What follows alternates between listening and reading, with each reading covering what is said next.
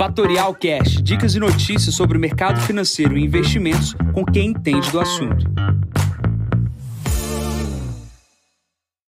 Bom dia, Jansen Costa, assessor de investimentos da Fatorial. Vamos para mais visão de mercado. Hoje é o número 301. Hoje é dia 23 de junho, 7h25 da manhã. Mercados se recuperam no dia de ontem após a fala de Powell e nesse momento Europa realiza um pouquinho, mas futuros nos Estados Unidos bastante estáveis. Começando aqui com a parte da China, minério de ferro voltando a subir, né? hoje com 4% de alta. O índices da China também fecharam no campo positivo, mostrando que o controle e a tentativa uh, de segurar os preços das commodities por parte da China se mostra ineficiente, ineficaz. A gente comentou sobre a divergência de dados entre a tentativa do controle do preço do minério de ferro e com dados de siderurgia da China, que não faziam nenhuma relação, né? É, apesar do preço alto, destaques na maior produção de aço e também na questão do ganho das siderúrgicas e, obviamente, o mercado ajusta o preço do minério para cima novamente, que isso aí é positivo para o ciclo de commodities aqui no Brasil. Pulando aqui para a Europa, saíram dados aqui do PMI da região, destaques aqui no campo positivo para a Alemanha, acima do esperado, a zona do euro também veio acima do esperado em função desse crescimento da Alemanha e a gente teve o Reino Unido pior que o esperado. Para muita gente que não acompanha, a gente já faz praticamente cinco anos do Brexit, tá? Então e, a, e as ações do Reino Unido nos últimos cinco anos vem underperformando, né? vem performando pior do que as ações na Europa, tá? Então o Brexit não foi muito bom ali para o mercado é, inglês de ações, tá? É, hoje a Europa realiza um pouco, um pouco abaixo das máximas históricas, dado esses PMIs que saíram no dia de hoje. Vacinação na Europa acelerando, obviamente eh, a Europa um pouco mais atrasada até que os Estados Unidos e um pouco até em linha ou até perdendo um pouco espaço com a gente aqui na parte da vacinação. Plano aqui para os Estados Unidos, ontem foi um dia fatídico, foi um dia interessante, até as 3 horas da tarde, mercado de lado, mercado estranho, uh, poucas informações, e depois das três horas da tarde, que era o evento do Jerome Powell falando, ele tirou o tom de um pouco mais uh, né, que é mais duro, para um mercado mais dovish, que significa mais uh, uh, leve com relação ao afrouxamento econômico, e basicamente o mercado respondeu entendendo que aquilo que foi dito na quarta-feira passada não era bem assim, etc. E a gente volta a patamares do S&P no número que estava na quarta-feira passada. A gente vem falando sobre essa questão da inflação de curto prazo ser transitória ou não há algumas semanas.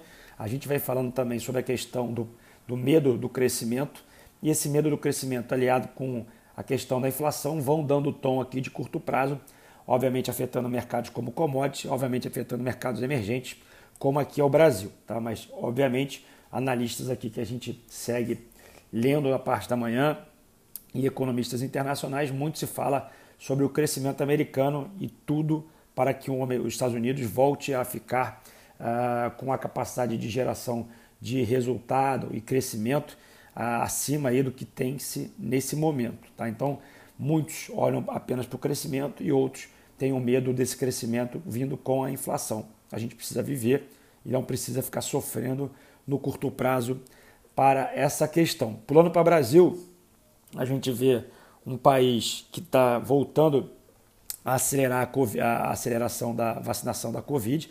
Cada vez mais, mais pessoas são vacinadas aqui no Brasil, chegadas de novas vacinas. Parece que o Brasil embalou aqui no processo de vacinação. Do lado negativo, a gente tem nas manchetes dos jornais, tanto Valor, tanto quanto nos jornais de maior circulação a questão uh, da situação de energética. Né? Muito está se falando já pela questão de racionamento, pela questão do ciclo hidrológico abaixo aí das, das, expectativas. Então, dado que aconteça algum tipo de racionamento aqui no Brasil, a gente vai ter volatilidade, a gente vai ter oscilação de preços, a gente vai ter um choque na parte da oferta, isso pode ser ruim para a inflação, isso pode diminuir a nossa, o nosso crescimento. Né? Então a gente precisa olhar para esse risco Obviamente, o mercado de geração de energia na bolsa de valores já vem underperformando as outras ações e a gente precisa ficar olhando para impacto como empresas que são é, é, precisam de muita energia elétrica para sua produção para que vejamos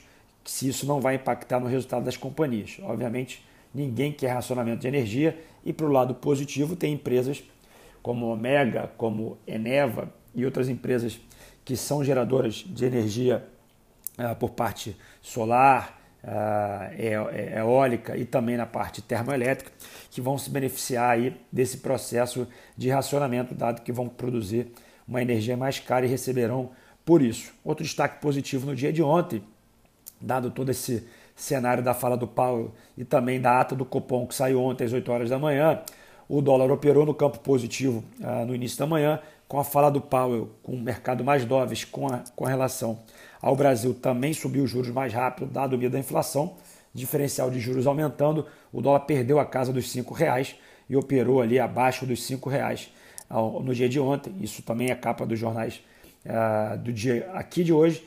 E, obviamente, quanto maior esse spread acontecer, é, a gente já viu isso acontecer, ciclos de alta de commodities é muito positivo para o real e isso a gente vai ver no próximo ciclo de commodities que deve estar acontecendo nesse exato momento. Vamos para a agenda de hoje. A agenda de hoje, PMI nos Estados Unidos às 10h45 e às 11h30 estoques de petróleo. É, agenda, é, nesse momento, S&P 500 opera com 4.239 pontos, praticamente no 0 a 0. O VIX voltou para casa dos 18 pontos. O dólar vai perdendo espaço a moedas internacionais, 91,71. O petróleo, 75,36 dólares, uma nova máxima aqui no mercado intradiário. E o Bitcoin, que chegou ontem a bater 29 mil dólares, hoje está na casa dos 34.176 dólares, subindo 8%. Bom, vou ficando por aqui, desejando a vocês um ótimo dia de negócios, uma ótima quarta-feira, enquanto vocês amanhã. Bom dia a todos. Tchau, tchau. E esse foi mais um Fatorial Cash. Para mais novidades e dicas sobre o mercado financeiro e investimentos, siga Fatorial no Instagram, @fatorialinvest. Para conteúdos exclusivos, entre no nosso Telegram, Fatorial News Informa. Para saber mais sobre a Fatorial, visite o nosso site fatorialinvest.com.br.